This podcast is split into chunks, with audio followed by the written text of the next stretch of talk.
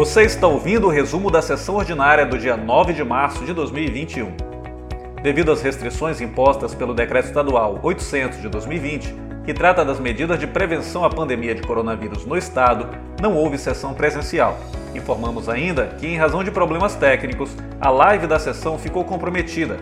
Providências já estão sendo tomadas para solucionar o problema e em breve voltaremos com as sessões online. Fique agora com os assuntos que foram debatidos durante a sessão. Na primeira parte da ordem do dia, foram aprovadas as seguintes matérias: Requerimento de autoria do vereador Roberto Najibão solicita a construção de uma ciclovia com iluminação na rodovia PA 256. O vereador apresentou um segundo requerimento solicitando a construção de campo de futebol no bairro Najibão. Requerimento da vereadora Tatiane Helena solicita a implantação ou construção de um centro de zoonoses em Paragominas.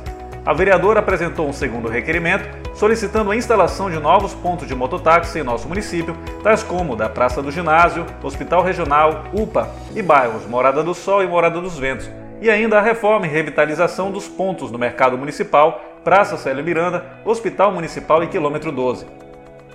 Requerimento de autoria do vereador Dr. Ézio solicita informações sobre a obra de instalação de uma unidade de formação profissional do SESC Senac em nosso município. Requerimento do vereador Neldson Missão solicita a instalação de lombadas nas avenidas Cícero Ávila e Barão de Araruna.